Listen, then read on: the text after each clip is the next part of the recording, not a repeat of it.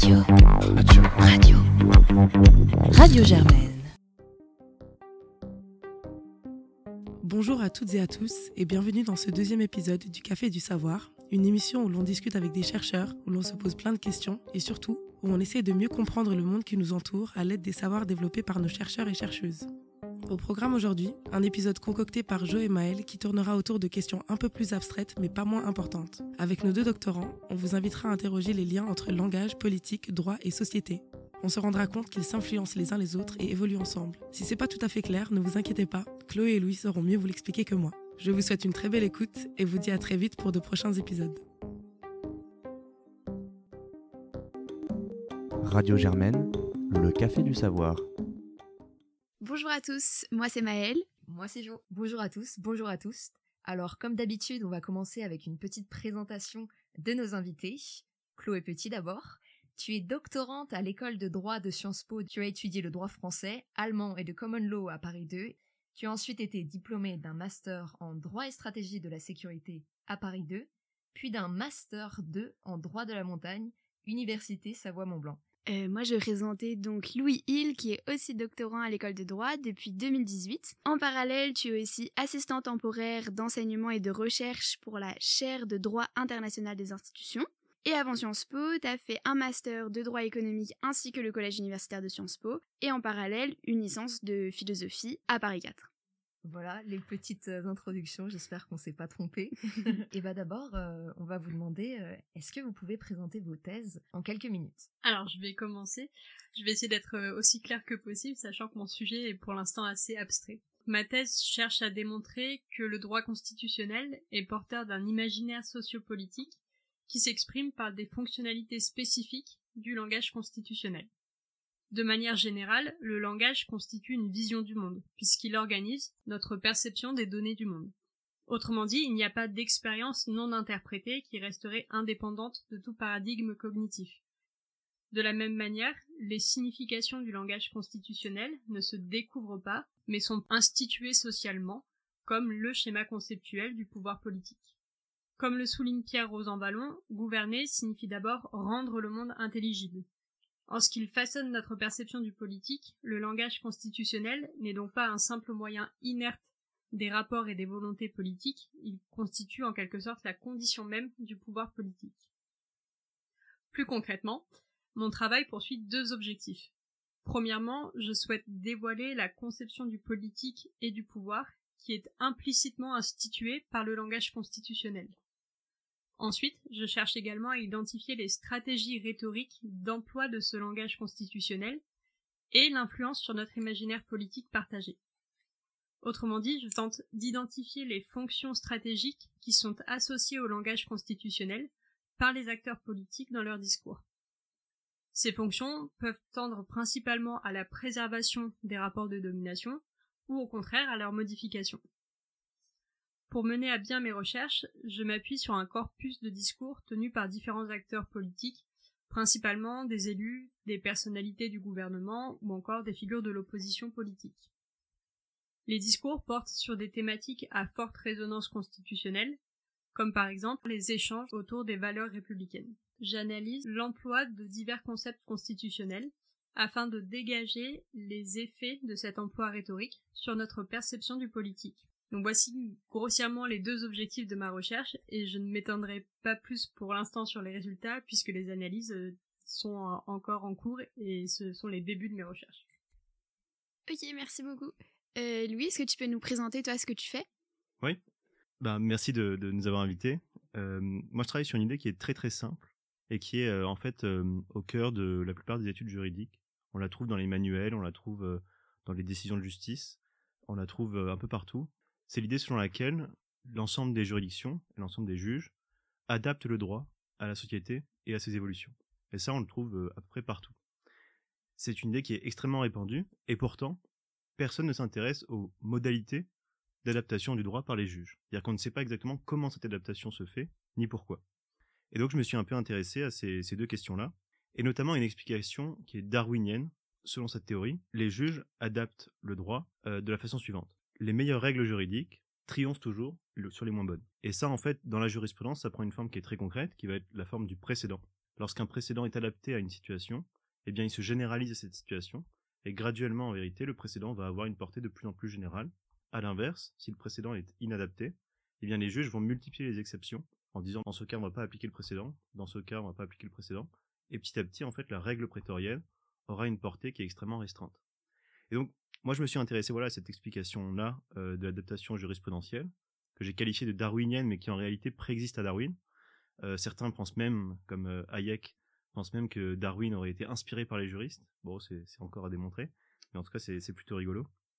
Et donc je me suis dit mais est-ce qu'on peut en savoir un peu plus sur cette explication darwinienne du fonctionnement de la jurisprudence? Et donc je me suis intéressé d'une part, et c'est la première partie de ma thèse, au fonctionnement juridique de cette adaptation-là.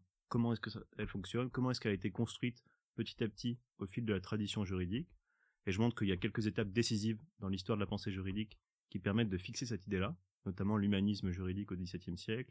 Et dans une seconde partie, j'étudie le projet politique qui est derrière. Et à vrai dire, c'est la partie qui me plaît le plus, évidemment c'est là que c'est finalement c'est ma la thèse de la thèse est véritablement là. Et l'idée est la suivante, c'est que le projet politique derrière cette idée tout à fait banale et tout à fait euh, répandue dans la tradition juridique occidentale est une idée qui est en réalité conservatrice. Derrière un discours qui prétend adapter constamment le droit à la société, etc., un discours qui en fait euh, soutient le changement, eh bien en réalité, il y a une pétrification du droit, bien que le droit cesse concrètement de changer. Et on pourrait se dire, mais c'est juste moi qui invente cela, évidemment. Et je l'invente en partie. C'est partie du travail de thèse que d'inventer des choses. Mais en réalité, les usages qui ont été faits a posteriori de ce courant-là sont des usages, euh, notamment par les néolibéraux, sont des usages qui sont extrêmement conservateurs, par Walter Lippmann et par justement Friedrich Hayek. donc on voit très bien que finalement, bah, l'explication darwinienne du fonctionnement de la jurisprudence, eh bien en réalité, il a effectivement un usage qui est conservateur. Et donc c'est ça euh, la thèse. Super intéressant, merci beaucoup. Euh, donc on se rend compte que vous avez euh, tous les deux des sujets qui sont plutôt théoriques, qui paraissent pas forcément à la portée de tous. Est-ce que vous pouvez nous expliquer euh, rapidement pourquoi est-ce que selon vous c'est des sujets qui doivent intéresser le plus grand nombre? Chloé, si tu veux commencer. Je lance peut-être. Je, je, pense que nos sujets sont en effet assez théoriques, mais ils s'illustrent de manière assez facile et parfois assez évidente par des cas concrets. Et donc finalement, la théorie, elle vient un petit peu en amont pour structurer la pensée, mais on peut trouver des illustrations très concrètes. Et donc ça permet de, à tout le monde de se saisir de ces questions sans pour autant euh, se sentir un petit peu dépassé par les enjeux théoriques. Et euh, ensuite, je pense que la notion, comme tu disais, euh, de discours qui tend vers le progressisme et une application qui peut se révéler plutôt conservatrice, c'est des notions qu'on retrouve euh, très largement au-delà du droit. Et du coup, c'est un cadre conceptuel auquel il faut s'intéresser puisque finalement, on y est confronté en permanence, même si c'est pas forcément évident à première vue. Ok. Et toi, lui, en penses quoi? Euh, Moi, j'aurais une réponse de chercheur qui va être de dire est-ce qu'il y a vraiment une distinction entre la théorie et la pratique? Euh, Et je pense qu'il y en a une effectivement, mais déjà, déjà, c'est compliqué à vraiment définir. Et ensuite, je pense qu'il faut oublier qu'une thèse, c'est aussi une étape dans une carrière. Et d'ailleurs, on pourra en parler. Euh, de façon peut-être assez cynique, mais euh, je crois qu'en fait, le, c'est un truc sur lequel je suis en train de réfléchir. On part souvent du débat académique existant. Si vous faites un mémoire, si vous faites une thèse, etc., il faut montrer que la thèse a une pertinence dans un débat qui est avant tout académique. donc déjà, en fait, on se pose pas la question de savoir quel est l'impact de la thèse sur la société, mais on se pose plutôt la question de savoir quel est l'impact de la thèse dans le débat académique. donc je vous dirais, ben, par définition, une thèse, ça va, ça va être théorique et déconnecté de la réalité.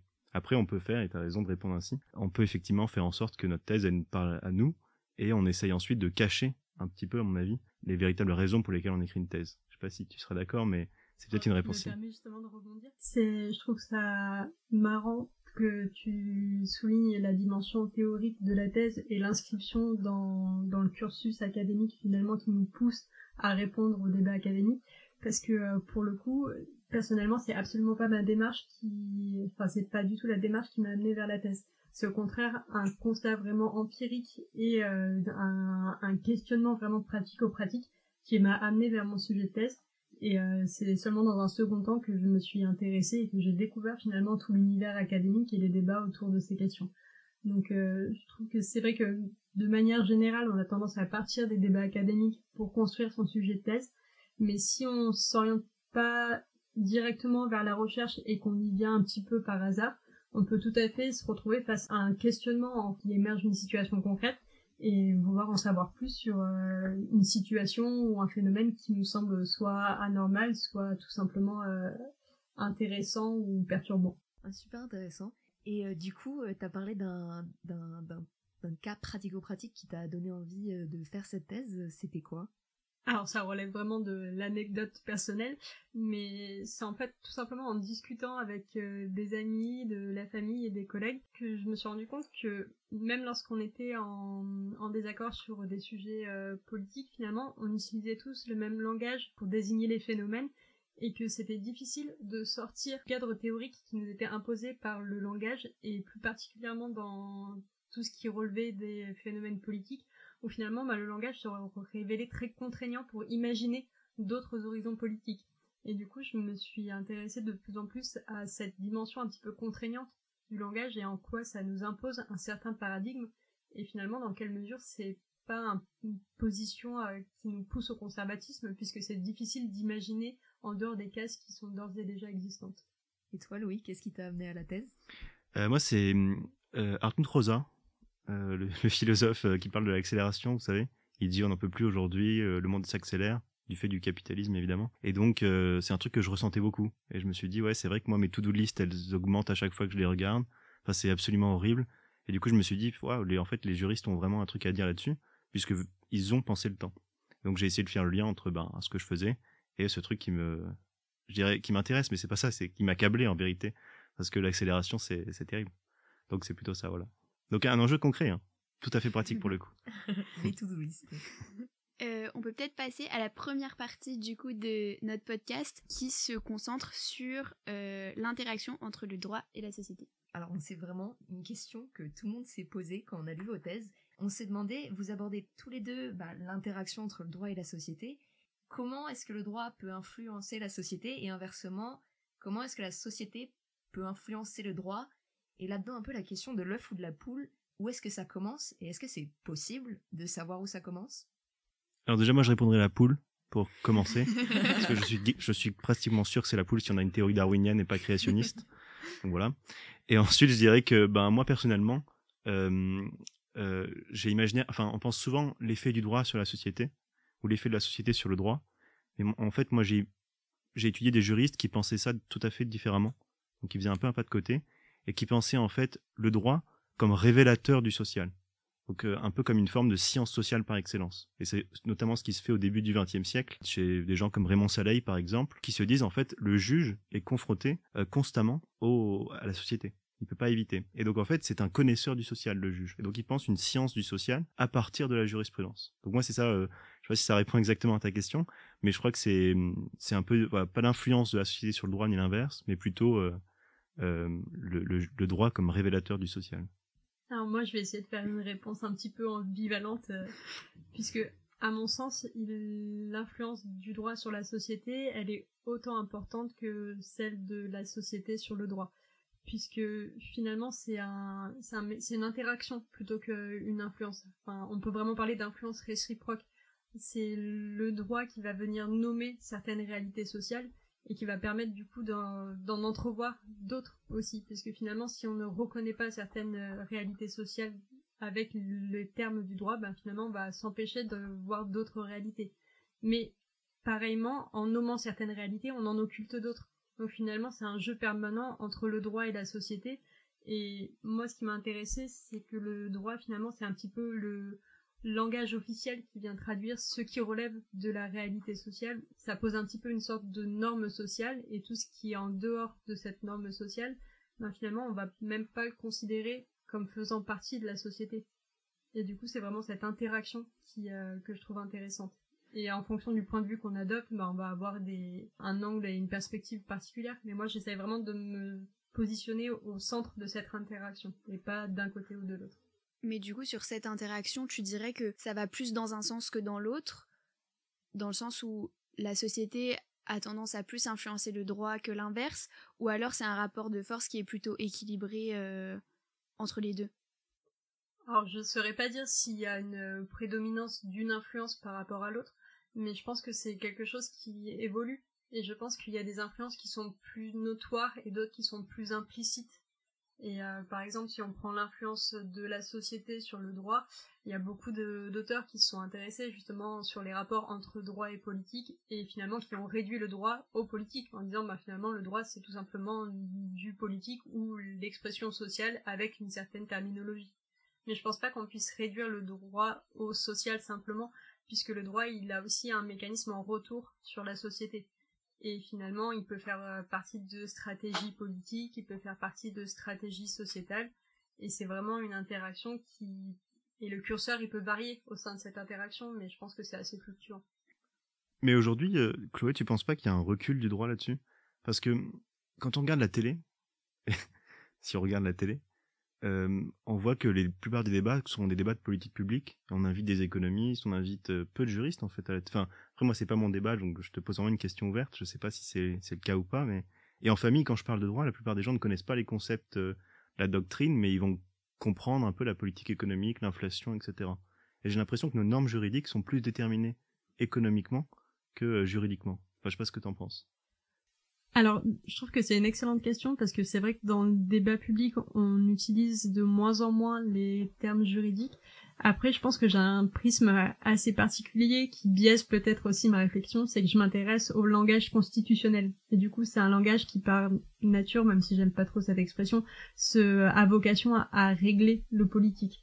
Donc les interactions sont beaucoup plus euh, intrinsèques et il reste encore, en tout cas à mon sens, assez mobilisé par le discours politique. Donc peut-être que c'est un phénomène qui se restreint de manière générale et vu que j'ai un prisme assez spécifique, euh, moi je le vois toujours euh, comme quelque chose d'aussi prégnant, mais c'est peut-être un petit peu moins le cas si on regarde de, manière plus générale le droit privé. Après, je pense que l'influence du droit sur la société, elle se manifeste pas forcément de manière explicite et ça peut aussi être euh, une influence patente en jouant le rôle de paradigme, posant de manière implicite un petit peu euh, le langage dans lequel on peut évoluer et dans lequel la réflexion peut se former. Et c'est super intéressant tout ça, mais c'est aussi très abstrait. Est-ce que vous avez un, un exemple pour les gens qui nous écoutent euh, de cette influence, un exemple très concret, et comme ça on peut se dire ah oui, là là je vois le lien. Bah moi j'y crois de moins en moins, donc j'en ai pas beaucoup. Mais je regardais John Oliver l'autre jour, je sais pas si vous connaissez euh, Last Week Tonight. Il disait, euh, il parlait de Subway et il disait ben regardez en fait euh, le pain pain sandwich de, Subway. Ce n'est pas du pain et ça a été jugé ça a été décidé dans un cas précis. J'ai pas la référence mais il, expliquait ça. Donc pour lui en fait cette décision tranchait la question de savoir si c'était du pain ou pas. Donc en fait les débats qu'on a un samedi soir en disant mais Subway t'es sûr que c'est du thon qu'ils mettent dedans? T'es sûr que c'est du pain etc en fait ils étaient terminés le droit avait décidé et en réalité quand on regarde le cas on s'aperçoit en fait que c'est juste une taxonomie qui existe pour des raisons fiscales le juge n'est pas en train de déterminer ce qu'est le pain de façon abstraite, mais il utilise cette catégorie de façon purement instrumentale pour dire en fait on va dire que c'est ça pour pouvoir taxer ce genre de produit. Donc je pense que c'est là un, bon exemple dans le sens où c'est reçu comme étant une définition par le juge de ce qu'est le pain, alors qu'en fait le, code le code sais pas quel code américain mais le code euh, des impôts ou un truc comme ça euh, avait sans doute pas cette vocation du tout. Ah, pour rebondir sur ton exemple où il y a une utilisation du droit pour trancher un débat, bah, finalement on peut retrouver cette même utilisation pour un petit peu trancher le, débat sur la nature politique de la société. Puisqu'on voit que dans beaucoup de discours de politique sur la dernière période, donc sur les deux, trois dernières années, on utilise de plus en plus la notion de démocratie libérale en opposition directe à la notion de régime autoritaire. Et du coup, finalement, dans les discours politiques, on est en train de dresser une sorte de binarité un peu manichéenne entre les régimes libéraux d'un côté, donc qui comprennent euh, bien évidemment notre société actuelle, et les régimes autoritaires, et finalement il n'y aurait pas d'entre-deux. Et du coup la réflexion politique se trouve limitée entre ces deux cases, et on n'arrive pas à sortir, à imaginer un autre univers euh, politique qui serait euh, du coup une sorte de troisième voie, puisque finalement si on sort du régime libéral actuel, donc de la démocratie libérale représentative, on se retrouve automatiquement classé par le discours politique et via ces notions constitutionnelles comme régime autoritaire. Et du coup, à mon sens, ça reflète un petit peu aussi ce rôle du droit pour essayer de trancher un débat qui finalement est complètement politique. Et si je reviens sur l'exemple du pain parce qu'il m'a intrigué, si on continue d'avoir des débats sur est-ce que le pain de ce bois c'est vraiment du pain, est-ce qu'il n'y a pas un manque de communication du droit vis-à-vis de la société? Et ça m'amène donc à une autre question connexe, est-ce que le droit c'est une matière et euh, des résultats qui peuvent être accessibles à l'ensemble de la société? Euh, Moi je pense que pas du tout. Je pense que ces personnes ne comprennent rien à ce qu'écrivent les juristes. Euh, Jérémy Bentham, donc philosophe anglais, disait que le brigand a son, son arme quand il, il, vole euh, un commerçant ou quoi. Le juriste, lui, a son langage. Et je pense que c'est assez, assez vrai. Cela dit, la Cour de cassation, la haute juridiction en France, fait beaucoup d'efforts là-dessus.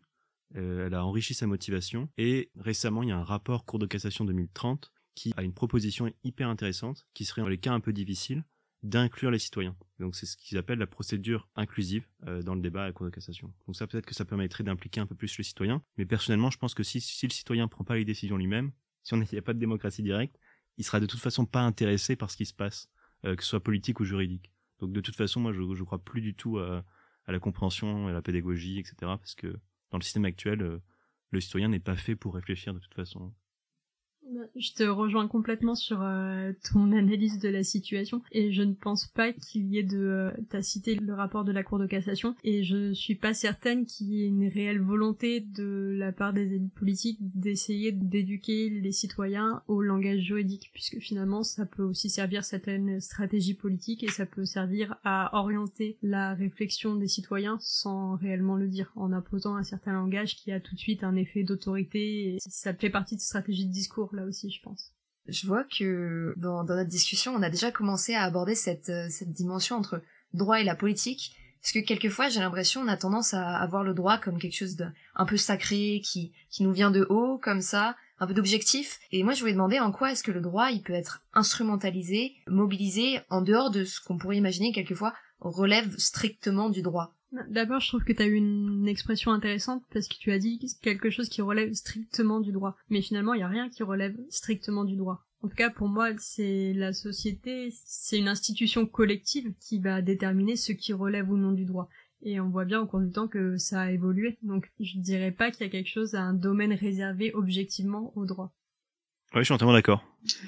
Sur l'instrumentalisation du droit par euh, la politique, c'est un, vaste sujet et je pense qu'il y a autant de possibilités et de manières d'instrumentaliser le droit à des fins politiques que de situations et de personnalités qui seraient intéressées par ce terme, par ces, par ces possibilités d'instrumentalisation. Je pense qu'il peut y avoir des instrumentalisations qui sont très, euh, très factuelles, très palpables, on voit bien avec tout ce qui est des procédures de détournement où finalement on utilise le droit comme un levier pour euh, parvenir à des objectifs matériels.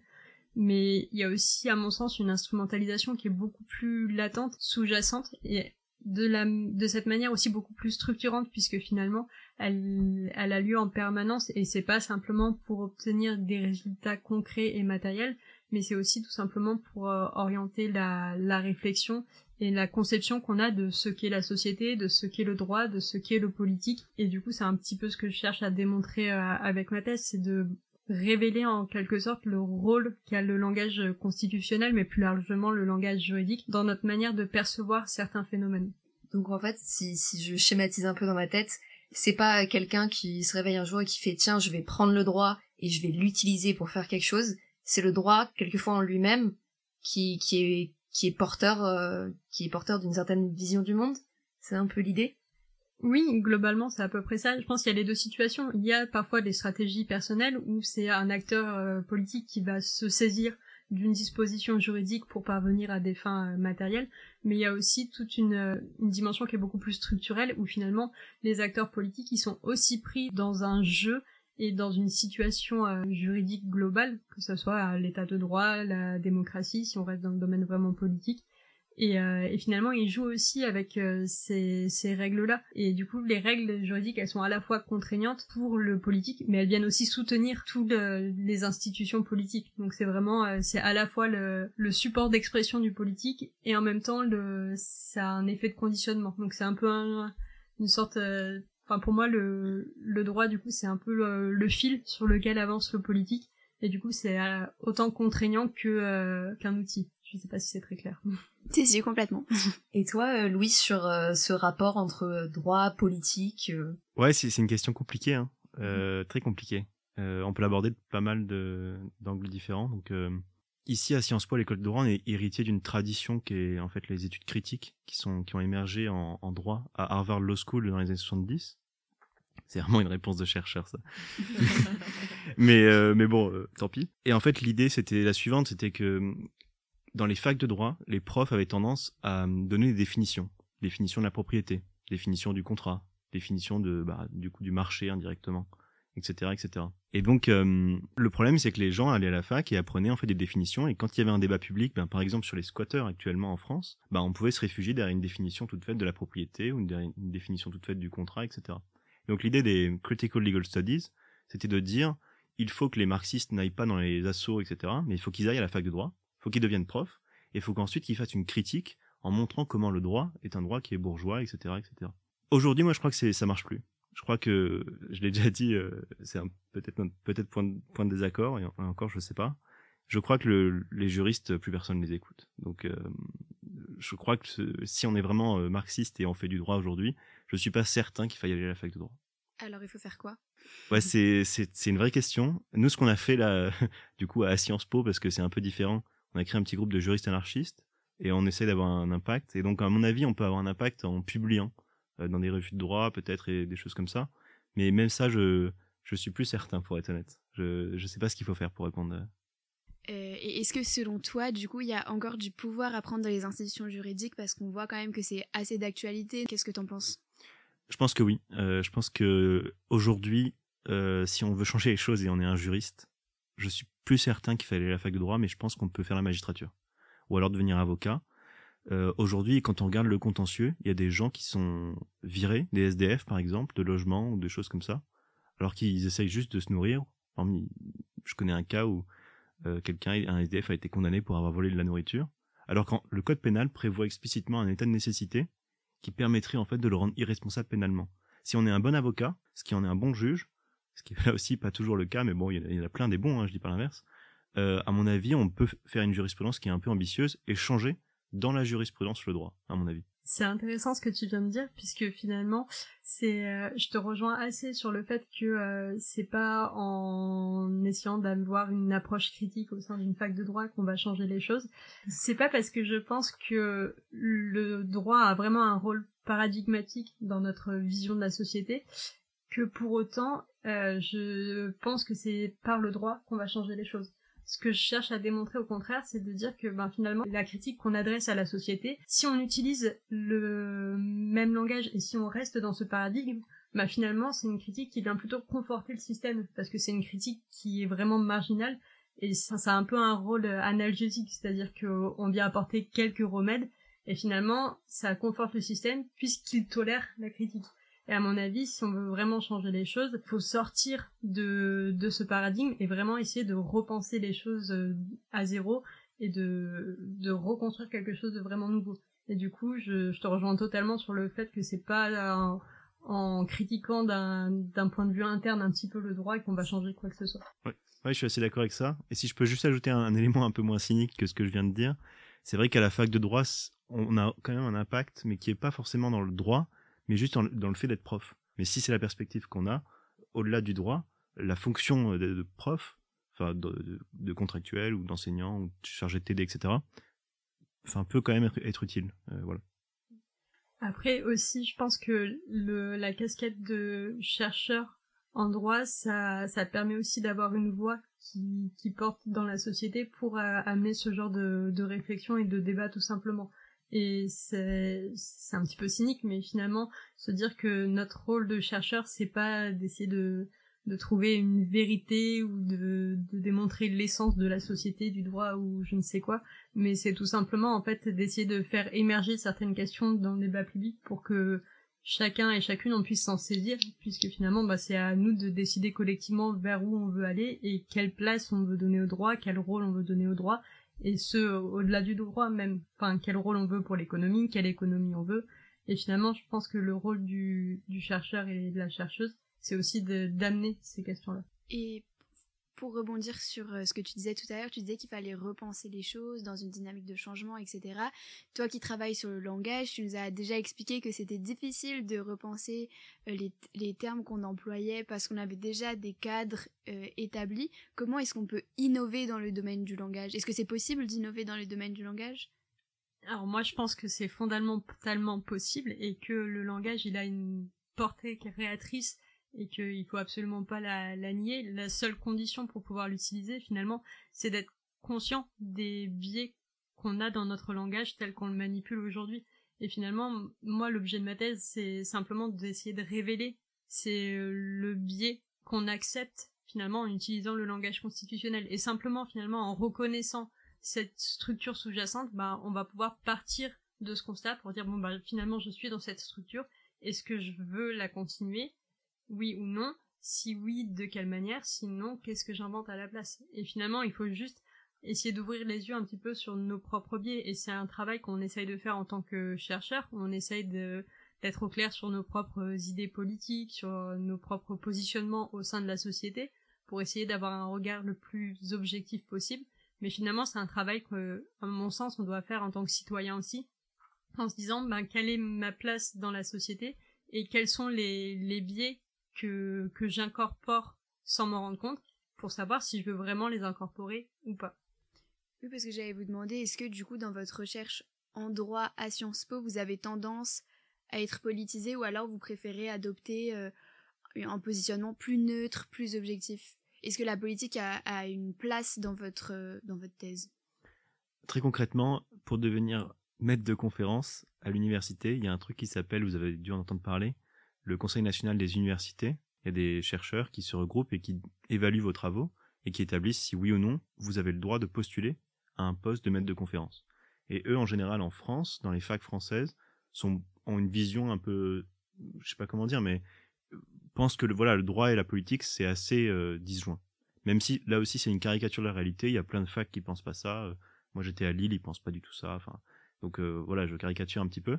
Mais du coup, il y a cette contrainte-là. Et en fait, à Sciences Po, on fait pas du tout ça. On sait que le droit, c'est de la politique. Après, je pense que ça dépend vraiment de ce qu'on cherche à faire avec la thèse. Si on part dans l'optique de tenter une carrière universitaire, c'est vrai qu'il y a des contraintes, comme tu dis, et qu'il faut en tenir compte.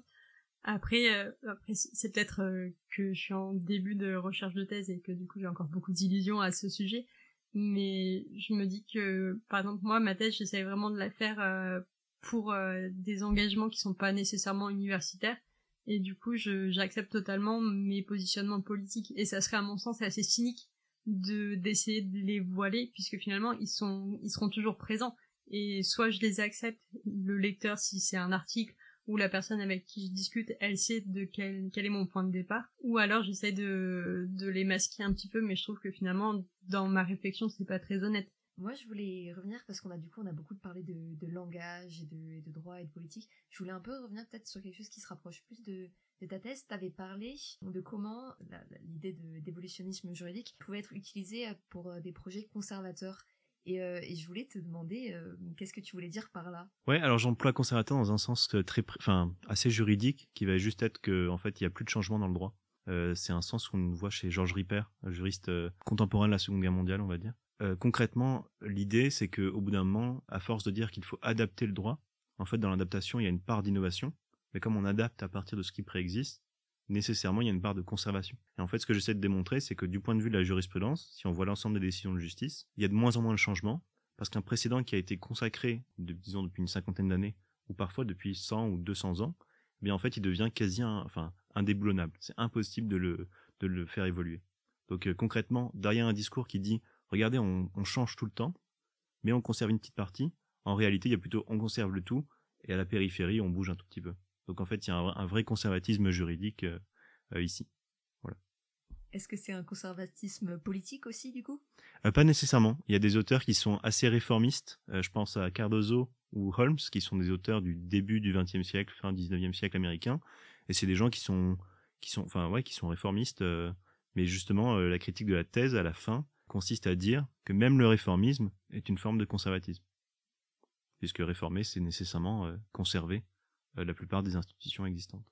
Mais peut-être que spontanément, on pourrait se dire qu'il y a des, des, champs complètement nouveaux du droit qui apparaissent. Je pense notamment au droit de l'environnement qui, euh, il y a 200 ans, n'existait pas forcément. En quelle place a le conservatisme là-dedans? Oui, c'est vrai, c'est une bonne question. Là, souvent, il vient de la, législation. Euh, donc moi, j'étudie que la jurisprudence. c'est vrai que la législation aujourd'hui innove constamment. D'ailleurs, il y a plus trop de fil rouge. Euh, enfin, il y a vraiment des discontinuités et les praticiens sont assez euh, assez énervés contre le législateur qui fait euh, une loi à chaque fois pour chaque sujet de 20 heures, comme disait je sais plus qui, Guy Canivet, je crois. Et ouais, du coup, tu as essayé d'apporter une définition de ce que tu voulais dire par conservatisme. Et je voulais te demander, toi, quand tu dis langage constitutionnel, tu, parles de quel langage plus particulièrement parce que c'est assez, flou. Et est-ce, est que par exemple on pourrait dire que le langage constitutionnel c'est aussi un langage néolibéral ou quelque chose comme ça? Alors d'abord je voulais juste revenir sur euh, ta définition de conservatisme et quand tu dis que finalement parfois le progressisme, enfin pas parfois, mais que le progressisme en lui-même est aussi conservateur. Et je trouve que ça rejoint parfaitement cette idée de paradigme, puisque finalement, en fait, on reste dans le même cadre et on modifie à la marge, mais on remet pas en question le cadre en lui-même pour revenir sur le langage constitutionnel, c'est un petit peu la terminologie euh, générique par laquelle je vais désigner dans mon travail plusieurs concepts constitutionnels. Alors les concepts, ça peut être concrètement le terme démocratie, le terme euh, reconquête républicaine ou valeur républicaine, le terme ordre public, donc ça va vraiment être des concepts euh, pris dans le champ du droit constitutionnel de manière un petit peu isolée. Donc c'est simplement une appellation générique. Et euh, sur ta deuxième partie de question, est-ce que tu peux me la répéter? Pas de problème, même pour moi, c'était pas très clair. Ce que je voulais dire, c'est est-ce que bah, le mot en lui-même, que tu appelles langage constitutionnel, on peut pas lui accoler un autre adjectif? Parce que par exemple, le terme de reconquête républicaine, il est pas neutre en lui-même, c'est ce que je voulais dire. Et euh, du coup, sur la deuxième partie de la question, c'est tout l'enjeu de ma recherche d'essayer de, de, qualifier un petit peu ce, les idéologies qui sont portées par ce langage constitutionnel. Puisque à mon sens en effet c'est pas du tout euh, un, un, langage neutre ou simplement technique. Et euh, c'est un langage qui, qui institue une certaine vision du monde. Et en l'occurrence elle a plutôt tendance à être néolibéral capitaliste. Et ça participe du coup à poser un cadre et à empêcher la réflexion d'en sortir donc euh, oui, à mon avis, on peut tout à fait accoler des adjectifs derrière le langage constitutionnel. Et je, c'est tout l'objet de ma recherche d'essayer de trouver lesquels et de justifier ces rapprochements. Donc euh, je je peux pas vraiment en dire plus encore, mais j'espère bientôt. J'ai une question là-dessus. Est-ce que c'est vraiment un langage ou c'est un discours? C'est vraiment euh, très précis, mais est-ce qu'il y a parce que moi au début j'étais obsédé par cette question-là début en début de thèse et je me disais mais est-ce qu'on apprend le droit? Comme on apprend le français par exemple, ou l'anglais ou l'allemand C'est vrai que c'est une question qui, euh, m'a beaucoup euh, sollicité et, beaucoup énervé un petit peu en début de thèse. Je pense qu'il y a toujours des phases où ça revient encore. Et j'ai décidé de parler de langage constitutionnel parce que je prends vraiment le... Je voulais distinguer des discours politiques dans lesquels le langage est mobilisé. Donc je pense pas qu'on puisse parler vraiment de, de discours, mais euh, j'entends le langage comme euh, c'est pas une langue. On peut pas parler d'une langue juridique parce que c'est pas comme le français, mais c'est vraiment euh, ça couvre une réalité sociolinguistique particulière et c'est à ce titre-là que je parle de langage. Ok. Donc c'est super intéressant. J'ai l'impression que dans vos deux thèses, vous interrogez un peu ce qu'on prend pour acquis, dire euh, on fait évoluer le droit, mais en fait au final pas tellement parce que on, on, se repose sur des sur des précédents et, euh, on, parle de droit, mais au final peut-être que la façon dont on parle, c'est un paradigme dont on ne peut pas sortir. Et du coup, je voulais vous demander, euh, est-ce que est-ce que c'est le rôle du chercheur d'interroger un peu ces, ces acquis? Euh, Comment il peut le faire? Et est-ce que nous, personnes lambda, on peut le faire? Ouais, c'est une, une question difficile. Après, moi, je pense que oui, clairement, c'est le rôle du chercheur de faire ça. C'est un pas de côté par rapport langage ordinaire ou, disons, euh, à une perception habituelle des choses. On est tous dans des routines. Donc le chercheur, à mon avis, ou mais le chercheur, c'est prétentieux en vérité. C'est toute personne qui a envie de réfléchir veut faire un pas de côté. C'est presque platonicien, quoi. C'est la caverne, blablabla, etc. Enfin voilà. Donc moi, clairement, oui. Après, est-ce que dans la, dans la formulation de la question, tu dis, tu poses le chercheur justement en décalage par rapport à la personne lambda? Moi, je pense au contraire, le chercheur, il serait beaucoup plus innovant euh, s'il était plus proche de la personne lambda.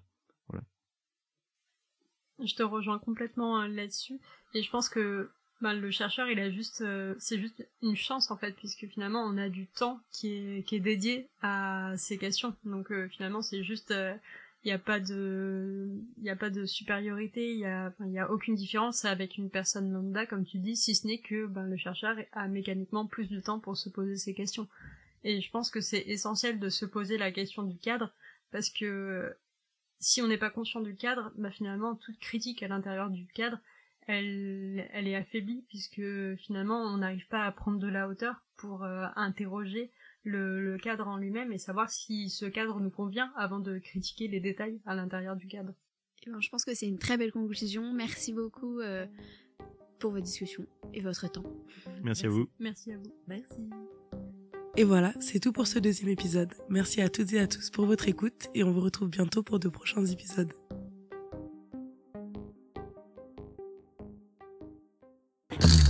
Radio. Radio. Radio. Radio Germaine.